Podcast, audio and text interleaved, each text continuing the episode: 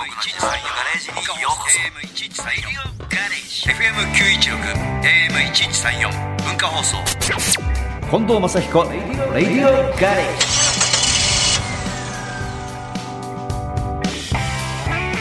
近藤正彦です僕の自慢のガレージにようこそこんばんは。今夜のガレージクルー文化放送アナウンサー、砂山慶太郎です。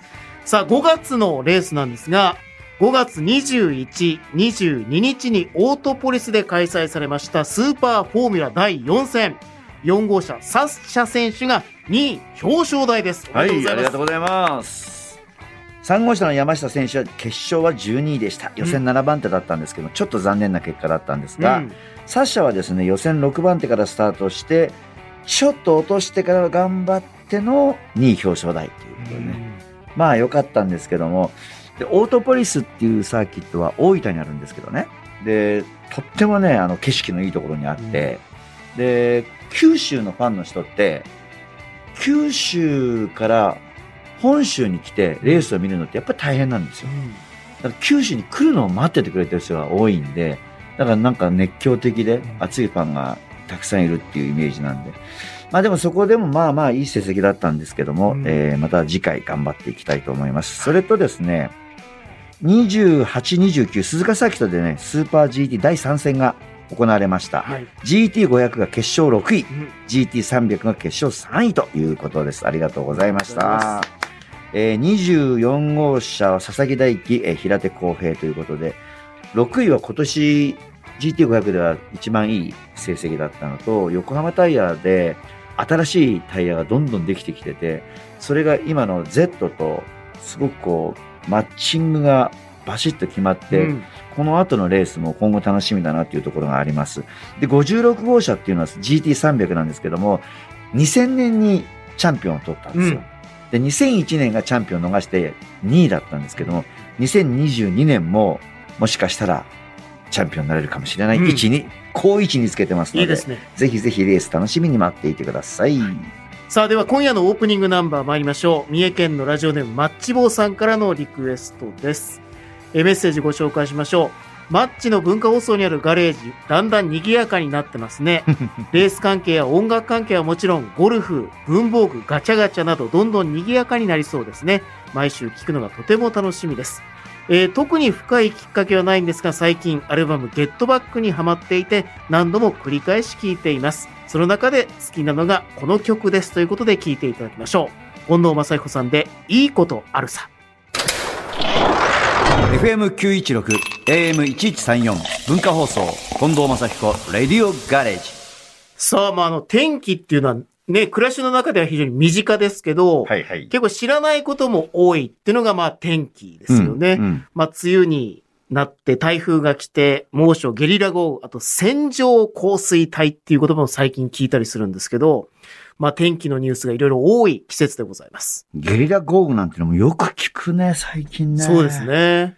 そのもう珍ししいことじゃないですよいね。うん。でやっぱりこう、近藤監督としてやっぱ天気は非常にレースの際気になりますよね。そうなんですよ。レースはね、そうだな、レース全体の3分の1はちょっと大げさだけど、うんそのぐらいが天気が左右する。まあセッティングもね、レースプランも変わりますもんね。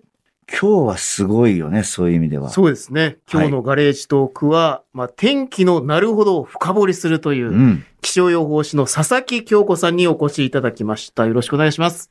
よろしくお願いします。レディオガレージにようこそということで、どこかでお会いしました？してないですか？初めてです。はい。初めてですか？初めましてです。はいなん。か完全にどこかでお会いしたような、そういう美人アナウンサー系じゃないですあか、。名前ですね。はい。名前でですね。あ、名前が、はいそんなことないですよね。まあ、名前は同姓同名の方がねそう、なんですね。ええフジテレビはいにいらっしゃいますけどね。なるほどその方とは違いますけど、違うんですね。え美人さんではいらっしゃいますね。えああ、そ その上からなの。いやいやいや、上からでした、今。上からだよ、今。上からでした完全にアウトだよあ。今このご時世アウトで。いや、なんか、一応マッチさんは最初言ってたから、ちょっと一応なんか名前だけですよみたいな空気にならないように、ちゃんと名前だけじゃないんですよって言いたかったんです。最近ね、俺足引っ張るの好きになってた。怖いわ。怖いでしょ？怖いわ。さてさて。はい。まあでも実際、気象予報士になる前に、テレビ関係のお仕事はされてたっていう。あ、そうなんですか。そうなんですよ。何をやってたんですか？私、あの、TBS のええ方の、えーバラエティ番組のディレクターを。え？ディレクターさんだはい。ディレクターですね。TBS のバラエティ番組といえば、タナキン全力投球じゃないの誰も知らない？いや、まあ、その知らないでしょょ。ちょっと僕早いですね。でもあれですよね。やっぱり、気象予報士って、いいつからこれ始まったんですか？もう20年ぐらい経ってますけども。ってことは20年ぐらいなんだ、逆に。あ、そうですね。まあそう言われてしまうとそうなんですけれども、ねえまあ割ともう歴史はあるのかなと私なんかは思うんですけれどもね。僕なんかの、はいじゃあ、まあ、変な話、学生時代には気象予報士っていなかったのかなだから、そういうライセンスがなくても、天気予報の、を予報しちゃってもよかったってこと今ダメなんでしょないと。そうですね。あの、予報できる範囲っていうのが、ええ自分で例えば予報をせ作成して、それをこう、まあ、伝えたりするっていはいはうことは、予報士を持ってないとできないんですけれども。例えば気象庁から発表される予報をお伝えするぐらいだ、そういうことは別に資格はいらない。それは僕でもできちゃうわけ。あ、そうですね。はい。それ私よくやってますよ。そう、そう持ってないでしょ？え気象協会とか気象庁からのデータをもとに、うん。天気予報をお伝えするっていうのは、まあアナウンサーでもできますけど、自分で予想するっていう予報を出すこのっ後こうなります。なる予定ですよって言っちゃダメなんだ。ていうのは、まあやっぱり気象予報士さんのお仕事ですよね。ああ、じゃあ、綱山さんギリッギリなことやってるんだね。まあギリギリです。ギリギリそうですね。余計なこと言っちゃいけないんだもんね。うん、この後どうなんのって言われたら、この後一応晴れそうな雰囲気はありますけどね、みたいな。すごいごまかし方はしますけど、そういうことだ。そういうことで、あとは、なぜ気象予報士になろうとしたんですか？ああ、えっとですね。やっぱ前の番組、前の番組とか前のディレクター職業で、バラエティやってたわけです。外にロケ行くとですね、はい天気予報を確認して、まあ行ったつもりでも、雨降らないって言ったのに降るじゃんみたいなことって。結構ありがあっち。て、えで、そうすると、なんでしょうね、自分で天気予報を作れば、うんもう少しこう当たるようになるんではないかということと、あと人が作った予報で動くから、はいはい。外れた時にちょっとイラッとするんじゃないかと思って、あ これは自分でやった方がいいのではないーわかと。かるけど、それで取っちゃうっていうのはすごいよね。で、普段は気象予報士さんは、はい。あの、例えばテレビに出て、それでは天気予報です。何々さんってことで何々さん出てくるじゃない？ああいう人以外の気象予報士さんは何やってる の？むしろそっちが一握りで、そうだよね。そうなんですじゃあ、俺ってそれしか見たことないからさ。ね。気象予報士って資格なんですよね。国家資格なんで、資格持ってる人って1万1000人以上いるんですよ。それでそのうち仕事してる人って割と少ないんですけれども、中でもキャスターやってる方はさらに少もなくて。で、うんうんじゃあ他の人何やってるかっていうと、例えば企業に予測の情報提供したりとか、はあの、やっぱ企業って天気に左右される高速道路とかあと自治体とかもやっぱり。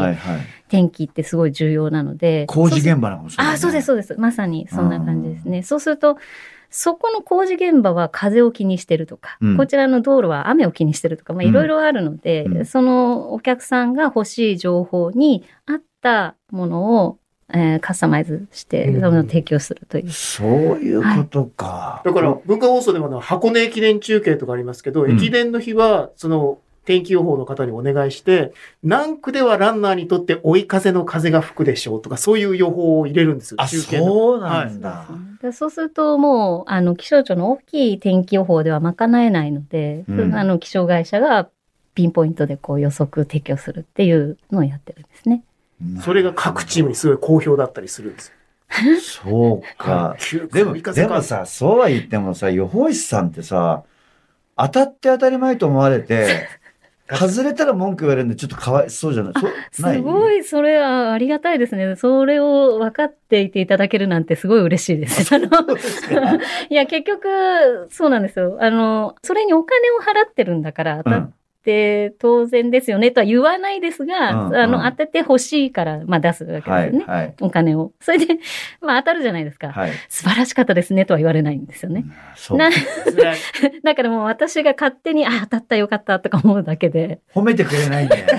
褒めてくれる、褒めてもらえない。そう。褒めてもらえないり、間違えた時には怒られるんだよね。文句言われるんだよ。大人になってこんなに怒られるかしらっていうぐらい怒られたことあります。はあ、そうだよね。はいだだって、例えばさ、工事現場でビルで、はい。すごい人を使う一日さ、これ雨か晴れかじゃ、全然お金の動き方が違うって言ったのに、晴れたじゃないみたいなね。まさに本当そうです。そういう作業工程なんかは天気に左右されますので。うんそれで私が出した予報で皆さんね、こう工程組んだりとかするので、はいそのもうめちゃくちゃ責任が大きいという。あそれこそレースとかも、ええ私の、私自身がいたわけじゃないんですけど、はいはい。私が前所属してた会社で、ええ F3000 はいはい。の、あの、元どこぞの、F さんはい。今もうスーパーフォーミュラですよね。あそうだそうだ。えあのー、チームに依はいはい。頼されて、はい。それで天気予報を、はい。そのレースの前後の何日間だけ一緒にこう、え現場行って、動いてね。うんうん。はい。それで予測をして、うん。あの、ローンとかをすごい気にするそうなんのでで、それ、雨、そうですね、路面の温度ですね。路。面の温で、やっぱこう、タイヤが擦れるから、すごい、他の普通の路面よりも早い乾きなので、はい多分雨が上がるタイミングをすごい気にする。のを、めちゃくちゃ近くでプレッシャーかけられるから。そうなんですよ。うちらすごいプレッシャーかけるんですよ。ですよね。なんで嫌だっつってました。そうなんですよ。でね、山の天気だから変わりやすいのと、サーキットっていうのは、まあ長いとも6キロぐらいあるんで、1コーナーと最終コーナーとではもう天気が違うのよ。そうか。そうすると、半分サーキットが濡れてて、半分乾いてたら、タイヤはウェットにしようか、ドライタイヤにしようか、すごく悩むとか。それ、それを西の方から早く乾いてきたら、全部乾きが早いから、じゃあドライタイヤで行った方がいいと。でもまだまだ乾くのに時間がかかるぞって言ったら、レインタイヤのまま行こうとか。それを気象予報士さんに聞くんだけど、もごもごもごもご始まるわけですよ。僕は監督をやってて、僕がいるピットから1コーナーの方を見てたら、1コーナーの方から路面に雨がザバザバザバザバってぶつかってきて、それが1メートルずつ近づいてくるのが見えたからね。ザあ、まさに局地的な雨とかーは、そ雨足っていうのが見えるんですう、ね。見えるん。で、1コーナーで雨降ってから、最終コーナーの方にいるうちのドライバーに、雨雨雨って。いやいや、こっち全然降ってますよ、とか言われて、絶対今から来るからって言ってんのに、そうなの。サーキットって長いからそんな大きいんですね。で、多分プレッシャーかけられるのってうん、局地的な雨なので、でうんなんかこう、積乱雲っていう、すごい狭い範囲のものなんですよね。でそれって、まあ実は予測ってうまくできないんですよ。うんなので、実況でこう追っていくしかない、レーダーとか見る、もしくは目視で見るとかでやっていかなきゃいけなくて。じゃあちょっと僕の最後のこの質問に答えていただいて、はい一曲歌に行きたいと思いますけども、雨男って本当にいるんですか？いや、あの、いないとは思いますけど、ないですよね。はい僕みんなに雨男、雨男って言われるんですけど。すいません。曲の方行ってください。わかりました。では、佐々木京子さん、リクエスト曲、お願いします。ラッドウィンプスさんの愛にできることはまだあるかい。あの天気のこのね、曲ですよ。あそう映画の。はい。そうなんですか。ははい。聞かせてください。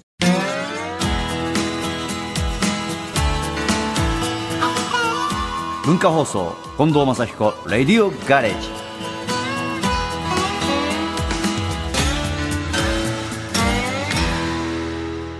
さあ、今夜のガレージトーク、お客様は気象予報士の佐々木京子さんです。後半もよろしくお願いします。よろしくお願いします。さあ、ここからは天気に関する素朴な疑問、質問にお答えいただきます。まあ、町さんからどんどん質いや問して、もら俺ちょっうと前に戻っちゃうんだけど、はい。ラニーニャ現象とかさ、うん。エルニーニョ現象よく聞きますよね。あ何なんですかあれは？ララニーニャ現象って何ですか？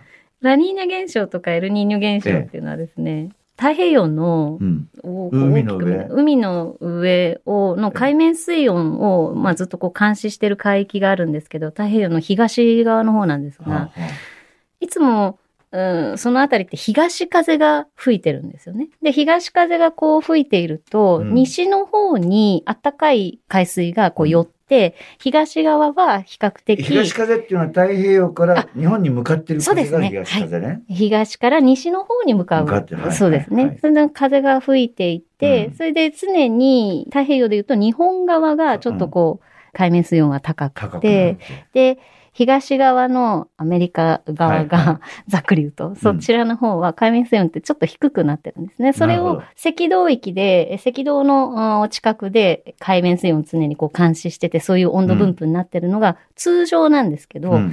その通常よりも東風がちょっと弱くなって、あったかい海面がですね、ずるずるずるっとこう、東の 東の方に東行くんだ。そうなんです。で、通常普段よりもちょっと海面水温があったかくなっちゃうはいはい。のがエルニーニョの状態です。お勉強してたまあ知ってるちゃ。んとは、ちゃんとは分かってなかったですね。で、逆にラニーニャははい。普段よりもちょっとこうきつくうん。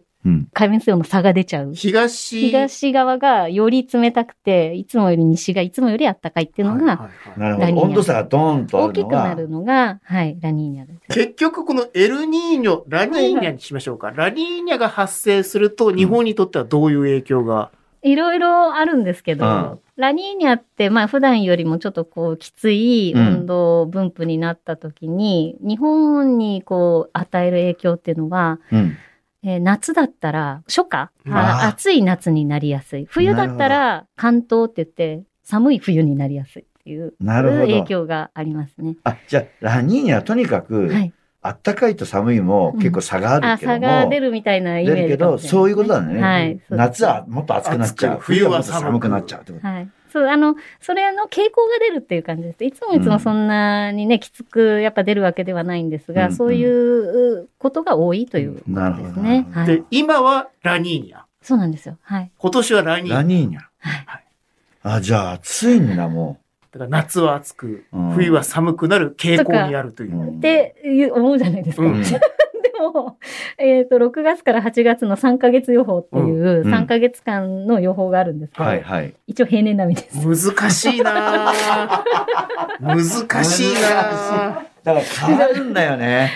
温度と、温度の分布としては平年並みですね。うんあの、確かに高気圧がこう張り出しやすいとか、いろいろそはいのラニーニャに伴う傾向は見られるんですけれども、その大きさというか、その暑さの程度としては、高くても平年並みか高いぐらいの感じにこなってるれ、ちょっとあの、個人的な意見として聞かせていただきたいんですけど、はい。佐々木さんのね、はい。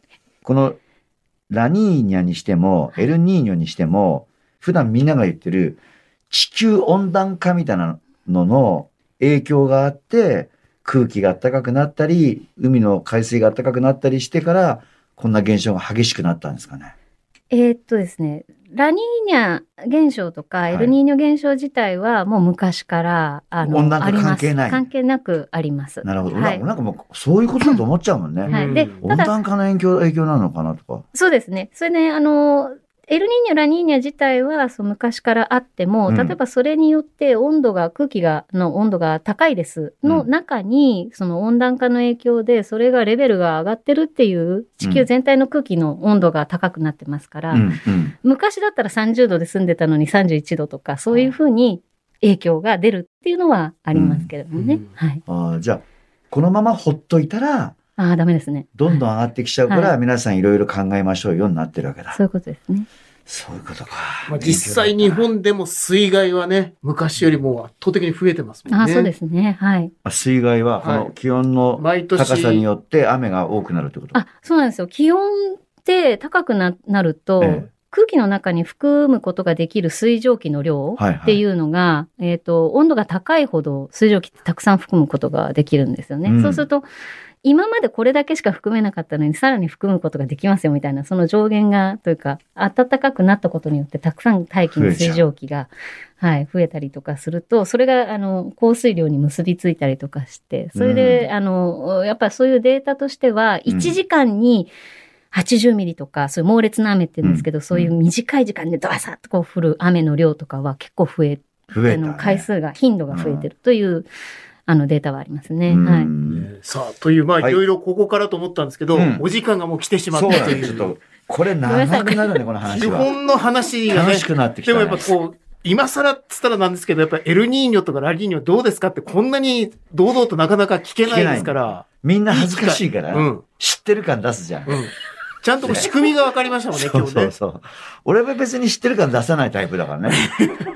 確かに。他のことは出すかもしれないけどうん、さすがにエルニーニョを知ってるなんていうのはさ、うん。まあなかなかいないと思うよ。そうですね。うんだからちょっと基本から今日はね、勉強になった。勉強、すごい勉強になりました。来週も来ていただいて、はい来週はもうちょっと簡単なところ行く？そうですね。来週もあの天気のなるほどについて、はいいろいろ伺うことになっておりますので、はい佐々木さん、来週もよろしくお願いしよます。ろしくお願いよろくお願いします